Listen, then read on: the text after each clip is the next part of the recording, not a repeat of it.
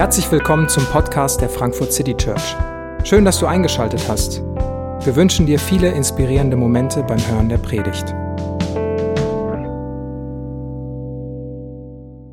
Einen wunderschönen guten Morgen auch von mir. Mein Name ist David, ich bin einer der Pastoren hier in der FCC und wir starten heute in diese neue Reihe Beziehungswunder äh, mit einem Klammer R, einem Wortspiel, das sich immer so, so halb äh, in einem Wort ausdrücken lässt, zwischen Wunde und Wunder, zwischen Hoffnung und Realität. Und in diese, diese Spannung wollen wir uns hineinbegeben in den nächsten Wochen und wollen uns dabei ganz verschiedene Arten von Beziehungen und Bereichen von Beziehungen ähm, anschauen. Ähm, nächste Woche wird es weitergehen mit Herkunftsfamilie. Wir werden über Ehe sprechen, über Kindererziehung, über Freundschaft, über Ersatzbeziehungen, sowas wie jemand findet einen Ersatzeltern oder Adoption, Pflege, Kinder oder diese Themen und wollen da uns Gedanken machen über verschiedene Formen von Beziehung. Immer mit der Frage, was ist die Idee Gottes?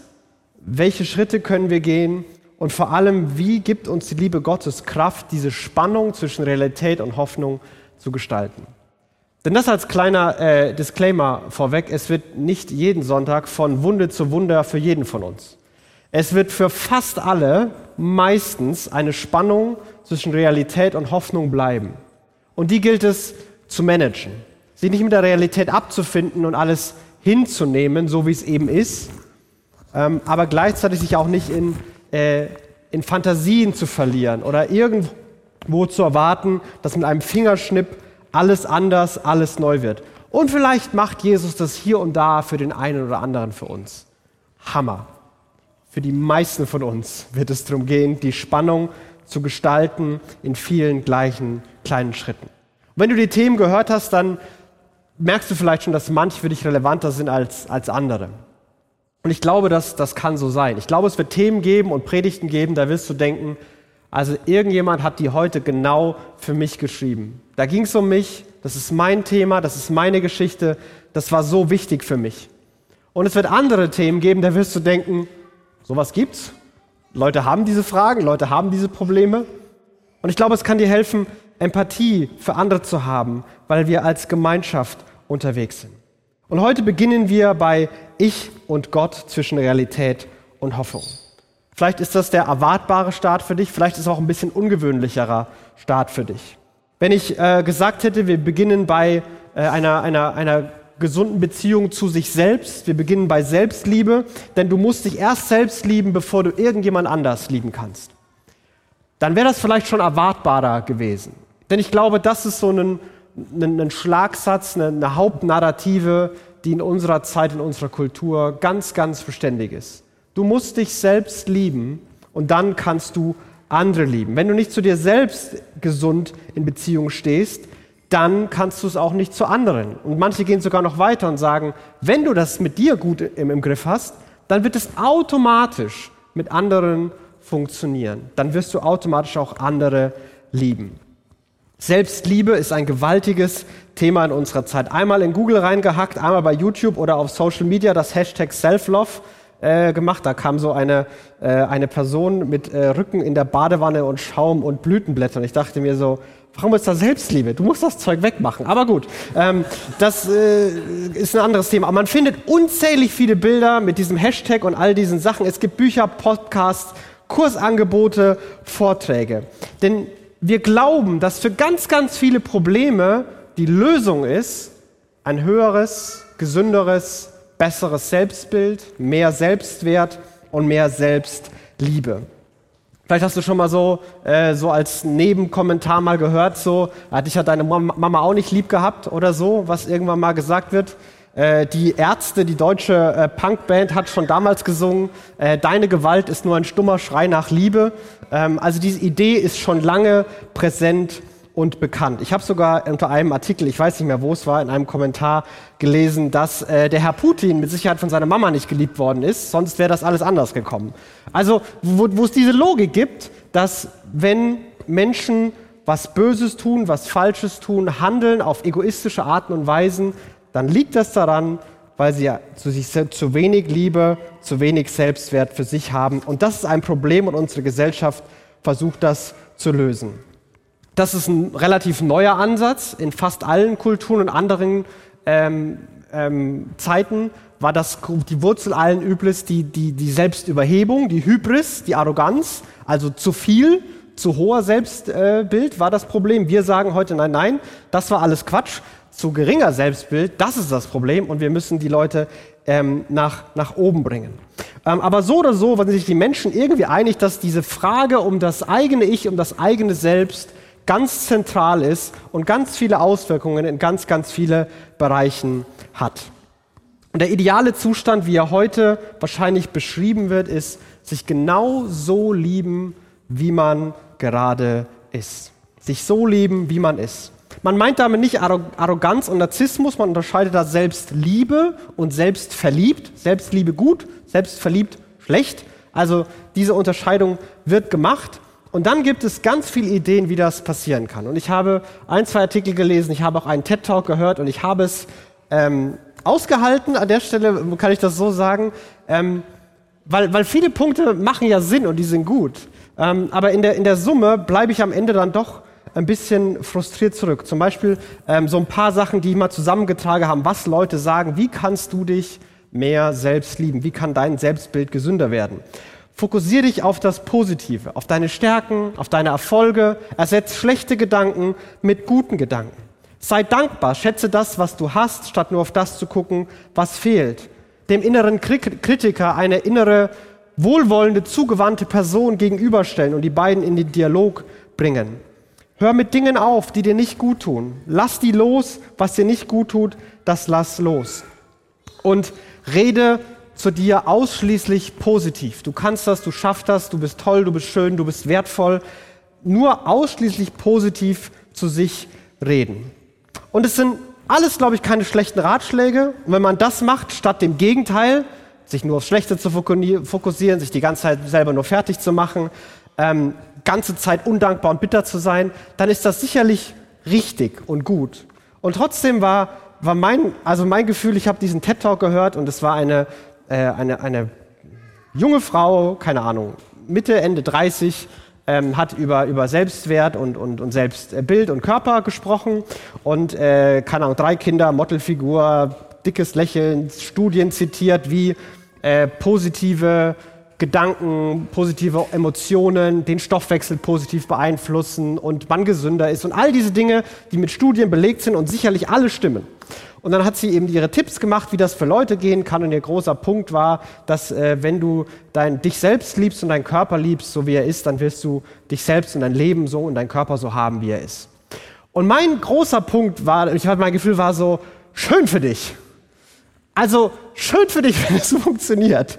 Ähm, für mich ist es nicht so leicht. Für mich ist es nicht so leicht, einfach mich nur aufs Positive zu konzentrieren und das Schlechte wegzuschieben. Einfach dankbar zu sein und alles, was nicht gut ist, da denke ich nicht drüber. Alles, was schlecht ist, und sobald ich es identifiziert habe, zack, abschneiden, aufhören, nur noch gute und schöne Dinge machen. Die ganze Zeit nur positiv zu mir reden. Keine Chance. Das kann ich mir vornehmen, das können mir sogar andere sagen, dass ich es machen soll. Keine Chance. Vielleicht kannst du das besser, ähm, aber ich merke, dass, dass das nicht reicht. Mir zumindest nicht dass die, die Wunde an der Stelle größer ist als diese, diese Antworten. Es geht tiefer, es ist schwerwiegender, ähm, es ist schmerzhafter, als dass das so leicht wegzudenken, wegzureden, wegzumeditieren wäre. Und ich weiß nicht, ob, ob du eine so eine Wunde in dir hast oder wie du die hast, ähm, woher die gekommen ist. Es gibt ganz verschiedene Möglichkeiten. Ähm, ich hatte tolle Eltern, aber ich habe in der Schulzeit Erfahrung gemacht, dass ich abgelehnt wurde, lieblos und wertlos behandelt wurde. Und das hat was tief in mir gemacht und in mir aufgerissen. Ich, habe ich, ich versuche bis heute, Emotionen möglichst weit weg von mir zu halten und, und, lerne langsam, dass Emotionen auch einen Wert haben, man die auch an sich ranlassen kann. Ähm, und ich glaube, meistens, wenn ich auf irgendwie Leute zugehe, ganz egal in welchem Kontext, wahrscheinlich mögen die mich nicht. Und diesen Impuls muss ich fast immer überwinden. Fast immer. Ähm, das, ist, das ist einfach was, was da ist. Vielleicht ist es bei dir ganz anders. Vielleicht haben deine Eltern eine große Rolle gespielt. um, um, um in deinem Selbstbild was anzurichten. Vielleicht hat ein Lehrer mal irgendeinen Satz gesagt, der dir bis heute nachhängt, oder ein Chef oder ein Vorgesetzter. Vielleicht hat dich ein Freund verraten, ein Partner, eine Partnerin verlassen. Vielleicht hast du Ablehnung erfahren, an wichtigen Stellen mehrfach Ablehnung erfahren. Vielleicht ist es auch dein eigenes Versagen, irgendwas, was du in deiner Meinung, in deinen Augen richtig in den Sand gesetzt hast, richtig falsch gemacht hast, was dich vielleicht andere sogar haben wissen lassen. Und da entstehen diese diese Wunde. Man fühlt sich alleine, missverstanden, man ist der Aufgabe nicht gewachsen, man fühlt sich leicht übersehen, man vergleicht sich, man beurteilt sich selbst und denkt über sich selbst die ganze Zeit nach. Wie wirkt das auf andere? Mögen die mich? Passt das? Soll ich das so machen? Haben das genug Leute gesehen? Und das ist ein Zeichen dafür, dass die Wunde echt ist. Also an meinem Körper, äh, ich habe diese Woche Suppe gekocht ähm, und beim Pürieren habe ich es auf dem heißen Ding, weil es richtig gekocht hat und es war so eine dicke Kürbissuppe und die ist hochgeploppt und ich habe mich hier äh, verbrannt. Jetzt habe ich euch den Finger gezeigt, hervorragend gemacht. Ähm, ich habe mich hier verbrannt und hier auch ein bisschen. Und jedes Mal, wenn ich so mache, merke ich meinen Finger. Ich habe noch nie in meiner in einer Woche so viel über meinen Finger nachgedacht wie diese Woche. Ich stehe auch nicht morgens auf und denke mir so, oh, geil, mein Ellbogen funktioniert. Hammer, mein Ellbogen ist so gesund. Das letzte Mal, als ich über meinen Ellbogen nachgedacht habe, war, als ich mir den an irgendeinem Stuhl in der Tür angeschlossen habe. Oh, der Ellbogen. Sonst denke ich nicht drüber nach. Und dass ich so ständig über mich und mein Selbst und, und all das in mir nachdenke, zeigt mir eins ganz deutlich, dass da eine Wunde ist und dass sie tief geht und dass sie nicht so leicht loszulassen ist. Sonst würde, ich nicht, würde es sich nicht ständig bemerkbar machen. Und ähm, die Antwort und der Versuch darauf zu sagen, liebe dich so wie du bist, egal was die anderen sagen. Und gleichzeitig leben wir in einer Zeit, wo dieser Gedanke Selbstliebe von der, von der gleichen Kultur auch bombardiert wird. Werbung sagt dir alles, was du noch nicht hast und noch nicht bist und noch nicht erlebt hast. Soziale Medien sollen die Welt näher zueinander bringen, aber sind diese große Vergleichswettbewerbe gemacht, was du bist, was du nicht bist, was die anderen haben, was die anderen erleben, was du nicht erlebst. Und vergleichen konnten wir alle immer schon gut. Und bei all diesen Momenten kommen diese Gedanken, diese Stimmen, diese, ähm, diese Themen hoch. Und man merkt, die Wunde ist real, sie meldet sich ständig. woher kommt die? Hat jeder einfach nur irgendwann was Gemeines erlebt? Und wenn man Leute davon ähm, bewahren kann, gut schützen kann, dann, dann passiert es ihnen vielleicht nicht. Ähm, ich weiß es nicht, vielleicht, vielleicht schon. Wir fangen heute an bei, bei Gott und ich und nicht nur bei mir selbst. Und ich hoffe, ähm, dass ich euch überzeugen kann, warum ich glaube, dass Gott und ich die richtige, der richtige Startpunkt ist und nicht nur ich. Ähm, die Idee, die in der, in der Bibel vorgegeben wird für jeden Menschen, ist zu sagen, Menschen wurden von Gott als Beziehungswesen erschaffen. Sie wurden geschaffen, um Gott zu lieben und den Menschen zu lieben. Und Luthers Formulierung ist, dass sie stattdessen sich in sich selbst verkrümmt haben. So. Und dass sie jetzt so leben, so auf sich selbst fokussiert sind, diese Verkrümmung in sich selbst. Also, dass man die ganze Zeit mit einem krummen Rücken rumläuft und das, das sieht schon schmerzhaft auf. Ist viel besser als so. So sieht viel äh, gesünder aus. Das ist Luthers Formulierung. Paulus äh, in, in dem Abschnitt, den wir gelesen haben, ein bisschen später schreibt davon, dass der der, das menschliche Selbst aufgeblasen ist. Also wie so ein, sein Bild ist wie das von einem Luftballon. Das ist irgendwie außer, außer Form geraten und trotzdem innerlich leer. Ähm, es ist, es ist fragil, sensibel, so ein leichter Peak, so ein Puff, äh, alles geht kaputt. Es macht sich ständig bemerkbar. Es ist wund geworden. Andere Bilder sind, dass zwischen Gott und Mensch die Beziehung so eng war, dass sie, dass sie wie fast wie abgerissen wurde und jetzt die, die Wunde offen ist. Und, und daher kommt auch ein Teil, warum das bei jedem Menschen scheinbar irgendwann im Leben ein Thema wird. Warum manche Sätze nicht einfach abprallen, sondern warum die so tief schneiden und so tief schlagen. Weil da eine tiefere Wunde ist, die mit Gott und mit mir zu tun hat. Und ein Mann, der nicht im Verdacht steht, äh, besonders äh, christliche Theologie getrieben zu haben und vorangetrieben zu haben, ähm, hatte eine relativ ähnliche Analyse, auch wenn er es positiv bewertet und ich wahrscheinlich andersrum sagen würde. Das ist Friedrich Nietzsche. Und er hat gesagt, ganz berühmt, dieses Gott ist tot und Gott bleibt tot und wir haben ihn getötet. Und wie sollen wir uns, die Mörder aller Mörderer, jetzt trösten? Naja, müssen wir nicht selber Götter werden, um dem gerecht zu werden? Das ist so frei nach Nietzsche sein, sein längeres äh, Zitat. Müssen wir nicht selber diesen Raum füllen, Müssen wir nicht selber den Platz einnehmen? Und unsere Kultur hat sich entschieden, ja, genau das machen wir. Gott brauchen wir nicht mehr. Und das Vakuum, was entstanden ist, da gehen wir rein. Da gehen wir mit unserem Selbst rein und wir müssen uns deswegen da selbst lieben. Und ich glaube, dass daher einige und viele Probleme kommen. Und demgegenüber, diesem, diesen Gedanken und der Realität auch meiner, meiner persönlichen Wunde und vielleicht auch der, die du hast, vielleicht wird sie dir gerade bewusst und ähm, du, du, du, kannst darüber reden, was das ist. Ähm, demgegenüber wollen wir die, die Sätze von Paulus stellen, die wir, die wir gerade in der Textlesung gehört haben. Zwei, drei Sätze zu Paulus. Paulus war ein Mann, der als, als junger Mann ein religiöser Fanatiker war. Anders kann man das nicht sagen. Er war so fanatisch, dass er für seine Sache, nämlich die der, der jüdischen Rabbiner, ähm, die eine damals junge Bewegung der Christen angefangen hat zu verfolgen.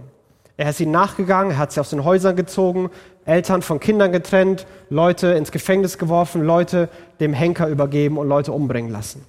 Er hat die Schreie gesehen, die Gesichter gesehen und er dachte, genau das ist das Richtige. So fanatisch war er. Und irgendwann ist er Jesus begegnet und auf einmal hat er begonnen, sich dann für das Christentum einzusetzen. Und Paulus war damals schon in der Christenheit einer der wichtigsten und man kann wahrscheinlich äh, argumentieren, dass er einer der fünf oder zehn wichtigsten Menschen der gesamten Menschheitsgeschichte war, was seinen Einfluss und die Folgen hat. Also ein, ein, ein wichtiger Typ, der gleichzeitig über sich gesagt hat, ich bin der größte Sünder, weil ich glaube, dass er diese Bilder von früher, die Schreie der, der Kinder, die ihren Eltern weggenommen werden, die Gesichter der Leute, die er gesteinigt hat, ich glaube nicht, dass er das jemals vergessen hat und dass er das losgeworden hat. Aber dieser Mann schreibt im Korintherbrief folgende Verse. Habe ich immer leicht überlesen, aber ich finde sie wirklich erstaunlich. Allerdings hat es für mich keinerlei Bedeutung, welches Urteil ihr über mich fällt oder ob sonst irgendeine menschliche Instanz über mich zu Gericht sitzt. Nicht einmal ich selbst maße mir ein Urteil über mich an. Ich wüsste zwar nicht, dass ich mir etwas hätte zu Schulden kommen lassen, aber damit bin ich noch nicht gerechtfertigt. Entscheidend ist das Urteil, das der Herr über mich spricht. Er ruft hier ein, ein Bild auf von einem einer, einer öffentlichen, dauerhaften Bewertung. So ein, so ein großer Gerichtssaal. Nicht jetzt mit einem Richter, sondern mit dieser, dieser öffentlichen Meinung, die da ist. Und irgendwie gucken alle immer zu und alle beurteilen, bewerten und geben ihren Senf ab. Gefragt und ungefragt. Und da stehen, stehen wir mittendrin. Und er sagt, hey, das, das interessiert mich aber nicht. Ich, ich gehe da nicht rein, ich, ich mache mich nicht, ich gehe nicht bewusst in diese, in diese öffentliche Bewertung. Und ich bewerte mich auch selbst nicht. Und ich finde das irgendwie inspirierend, weil, hey, mir ist egal, was die anderen sagen, mir ist auch egal, was ich sage, alles, was zählt, ist, was Gott sagt. Und das ist ein tolles Ergebnis, aber so schnell komme ich da nicht hin. Bei mir sind da einige Schritte davor. Ähm, denn ich glaube, ich kenne das Gefühl zu sagen, hey, ich bin hier in einer, in einer Bewertungssituation, in einer, die anderen Leute gucken und denken und, und denken sich bestimmt, was sie so, wie sie das finden, was sie so meinen, ob sie das gut oder schlecht finden.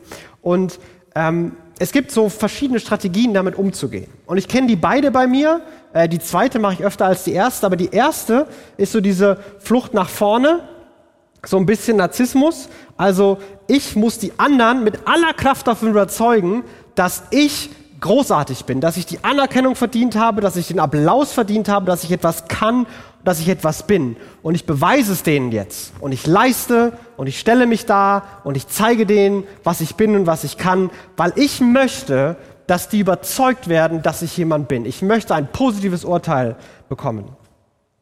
Und manchmal mache ich das. Versuche mich ein bisschen besser darzustellen, als ich bin, ähm, in der Hoffnung, dass die anderen Leute ein bisschen, denk, ein bisschen besser von mir denken als ich das vielleicht selbst von mir tue. Die zweite Möglichkeit, auch in der Öffentlichkeit, ist ähm, äh, genau die andere Richtung, nämlich sich nicht zu gut darstellen, sondern sich viel zu schlecht machen. Schau mal, erstmal mit Selbstmitleid und ein bisschen Selbsthass und Selbstverurteilung da reingehen, in der Hoffnung, dass die anderen sagen, ach, so schlimm bist du auch nicht. Also so ein bisschen Erbarmen finden, auch da wieder in der Hoffnung, ein bisschen besser dazustehen. Ich mache mich vorher klein, ich mache mich selber fertig ich bin nicht klug und deswegen sage ich die ganze Zeit, haha, ich bin eben doof.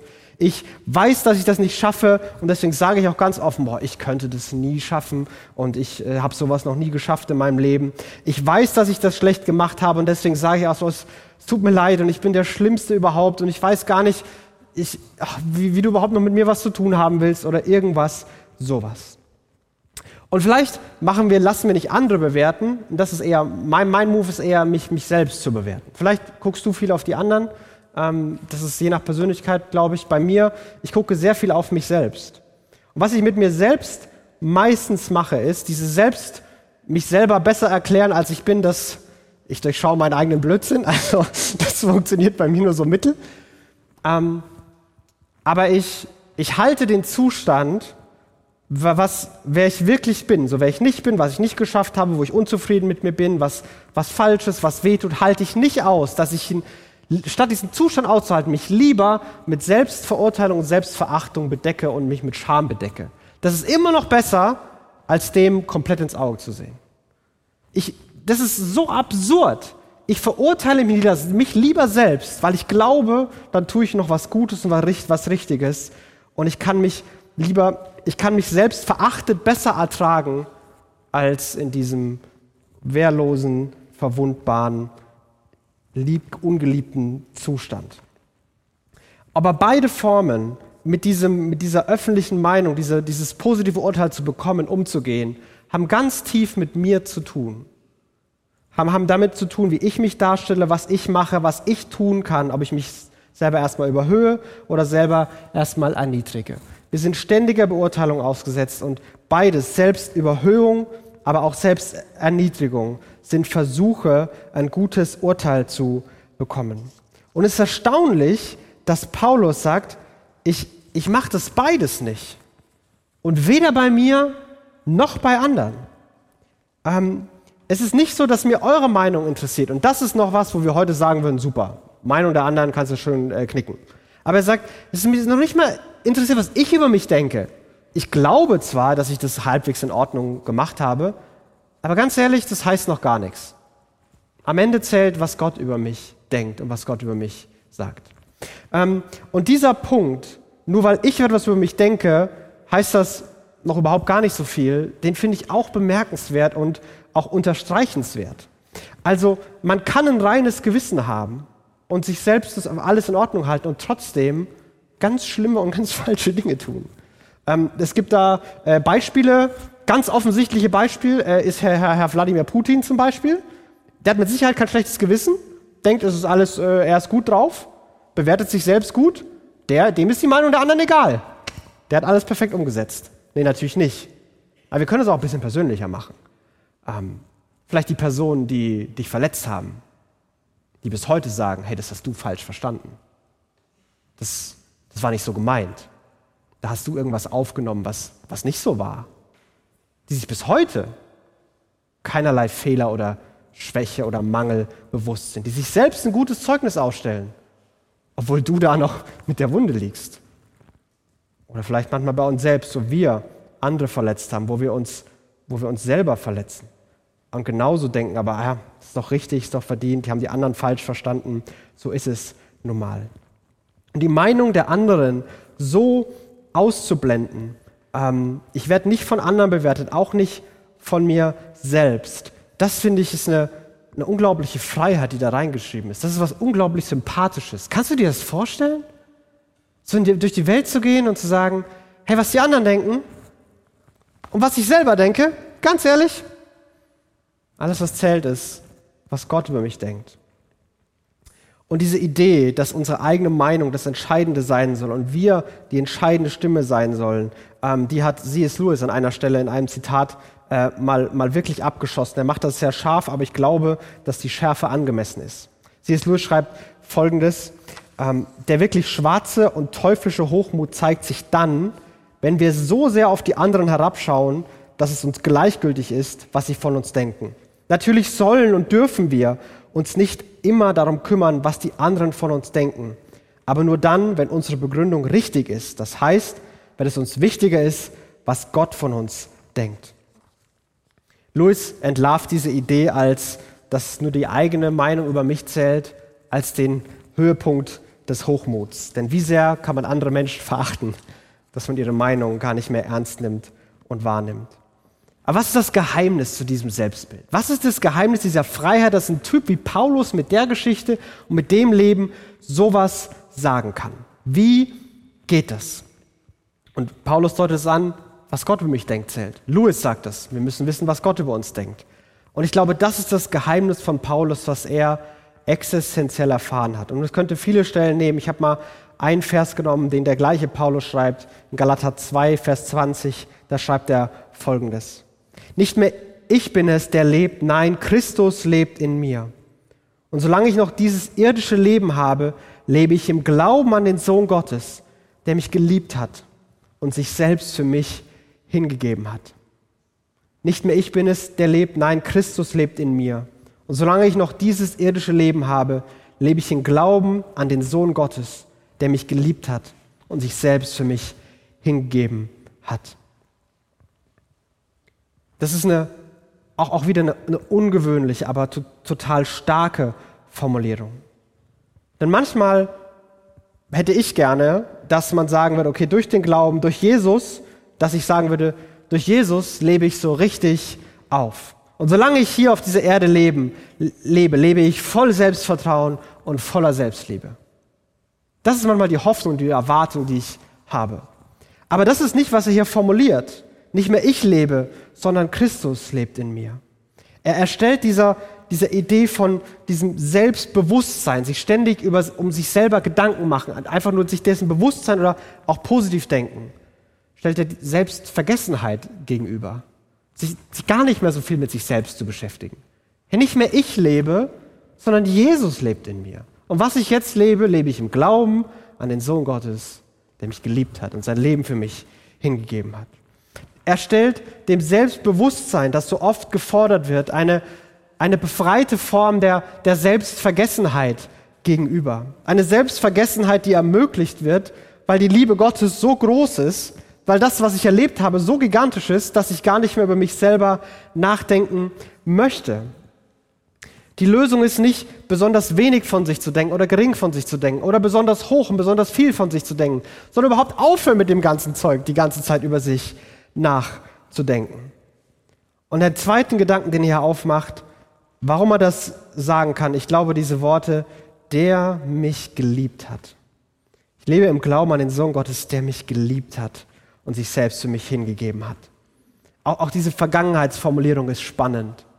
Der hat, der hat mich geliebt und die, die Grammatik impliziert, dass es immer noch andauert, aber da ist was in der Vergangenheit passiert. Ich habe Liebe erfahren, der hat mich geliebt. Als den Fanatiker, der Leute verfolgt hat, der, sein, der sich sein Ego so aufgeblasen war, dass er so engstirnig war, er hat mich geliebt. Und diese Idee ist, glaube ich, eine ganz, ganz entscheidende. Denn ich glaube, du kannst so viel versuchen, dich selbst zu lieben, wie du möchtest. Du wirst nicht bei Selbstliebe enden. Ich glaube, man muss Liebe erfahren, um zu glauben, dass ich liebenswert bin. Ich muss von jemandem geliebt werden. Nicht nur einmal, sondern über eine ständige Zeit, damit in mir etwas wechseln kann, etwas wachsen kann. Nur wenn ich Liebe erfahre, fange ich an zu glauben, dass ich geliebt bin. Ich kann mir das selbst nicht einreden. Das funktioniert nicht. Und diese Idee der, der Selbstliebe, so, man muss sich doch selber lieben, die, die gibt es nicht in der Bibel. Gott liebt dich, das ist der Punkt. Und, und manchmal sagen dann Leute diese Idee von, ja, aber Jesus hat doch gesagt, liebe deinen Nächsten wie dich selbst. Ja, Jesus erzählt ein Gleichnis von, es gibt da einen Typen, der verprügelt am Rand liegt, an der Straße. Drei gehen vorbei. Der eine kümmert sich um den, packt den auf den Esel, nimmt sein Urlaubsgeld, zahlt dem dafür das Hotel und geht selber nach Hause auf die Pritsche. Und du sollst deinen Nächsten lieben. Und du stehst da und denkst dir so, oh, inspirierend, Jesus. Ich werde mich selbst mehr lieben. Hashtag sei dein eigener Samariter oder irgend so ein Quatsch. Also, wie, kommt man darauf? Das ist nicht der Punkt von Jesus. Der Punkt von Jesus ist, ich liebe dich. Ich habe dich geliebt. Du musst nicht die ganze Zeit dich um dich selbst drehen. Hör auf damit. Hör auf damit. Weil Gott mich liebt, der mich geliebt hat. Und dieses, diese Erfahrung ist eine, eine zutiefst prägende und eine zutiefst heilende. Es ist die, die ultimative Sehnsucht, die ultimative Hoffnung, die wir haben können, die auf unsere Wunde trifft. Ich verachte mich, ich schäme mich, ich denke schlecht über mich. Aber Jesus, du hast mich geliebt. Andere lehnen mich ab. Andere wollen immer irgendwas haben von mir. Solange ich funktioniere, bekomme ich die Anerkennung. Solange sind sie nett. Aber du liebst mich, bevor ich irgendwas getan habe. Du kennst mich wirklich.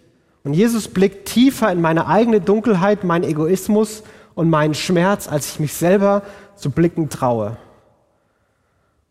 Und er läuft nicht schreiend weg. Er bedeckt ihn auch nicht mit Anklage, sondern er liebt mich. Er liebt mich. Und er liebt genauso dich. Und diese Erfahrung der Liebe Gottes, die, die kann diese Wunde heilen. Die kann diese Wunde Tag für Tag Leben und Gesundheit und Heilung hineinbringen. Und wir dürfen dem vertrauen. Und vielleicht ist es das, genau das ist ja der schwere Punkt. Ich muss Liebe von außen erfahren, aber bisher habe ich nur Ablehnung erfahren. Andere Menschen haben mich verletzt, ich verletze mich selber. Zum Glück gibt es da einen Gott, dem man vertrauen kann, der nicht weggelaufen ist, der zuerst geliebt hat, bei dem Liebe vor Leistung kommt, der mich ansieht und mich liebt, der bereit war für mich zu leiden, der bereit war, all das, wo ich gesagt habe, ich brauche dich nicht, ich kann das alleine besser, Gott, geh mal weg, wo ich ihn rausgerissen habe aus meinem Leben, der sagt, ich nehme das, ich trage dir das nicht nach, ich vergebe dir das, ich liebe dich, ich komme in deine Wunde, ich komme in deinen Schmerz. Und Wunden heilen, auch wenn Narben bleiben. Und Wunden können heilen. Viele meiner Wunden sind sehr viel heiler, als sie vor langer Zeit waren. Aber Narben bleiben. Es gibt bestimmte Sätze, die schicken mich immer noch in Gedankenspiralen. Bestimmte Situationen, die mich mehr auffühlen. Bestimmte Dinge, die ich verpasse, die mich mehr, mehr in dieses in dieses Bild zurückbringen des, des Gerichtssaals, wo ich ständig bewertet werde. Aber die Botschaft der Liebe Gottes ist, du darfst diesen Saal einfach so verlassen. Du darfst diesen Gerichtssaal einfach so verlassen, denn das Urteil über dich hat Jesus am Kreuz gefällt, geliebt für alle Zeit. Das steht über deinem Leben. Und vielleicht kann das ein, ein Bild für deinen Alltag sein, das dir praktisch helfen kann. Wenn die eigenen Gedanken kommen und wieder draufhauen, wenn du die Bewertung der anderen spürst und dich beginnst darum zu drehen, diese, diese Frage zu stellen, was mache ich hier eigentlich in diesem Gerichtssaal? Was mache ich hier? Ich bin doch schon lange geliebt. Ich darf den verlassen. Ich darf mich der Liebe Jesu neu aussetzen. Und das ist immer wieder, das ist täglich. Aber Jesus nimmt uns, so wie wir sind, liebt uns, nimmt uns an. Bei ihm kommt Liebe vor Leistung. Und das kann unsere Leben heilen und eine tiefe Veränderung bewirken und eine Grundlage sein für alles an anderen Beziehungen. Ich möchte ein Gebet sprechen und ähm, dann hören wir ein Lied. Jesus, du siehst uns, ähm, wie wir hier sind. Du siehst, was wir über uns selbst denken. Du siehst, was wir glauben, was andere über uns denken. Du siehst, wie wir dich aus dieser ganzen Gleichung komplett rausgenommen haben. Aber oh, wie groß ist unsere Sehnsucht nach dieser, nach dieser Selbstvergessenheit, dass wir nicht ständig in unseren eigenen Gedanken sind, über uns nachdenken, uns selbst anklagen oder uns selbst gut darstellen wollen. Und oh, wie schön ist es und oh, wie heilsam ist es, deine Liebe zu erfahren. Danke, dass du den Schmerz, den Bruch und die Sünde siehst. Danke, dass du da hineingehst mit deiner Liebe. Und dass wir sagen können, wie Paulus gesagt hat, du hast uns geliebt. Und was wir jetzt leben und unser Leben ist bestimmt vom Glauben an dich. Denn du hast uns geliebt und dein Leben für uns gegeben. Und ich bete, dass das für uns spürbar und erfahrbar wird, dass das eine Erinnerung wird und dass das eine Hilfe wird, diese Spannung für uns zu managen. Jesus, begegne du uns mit deiner Liebe hier und heute Morgen. Amen.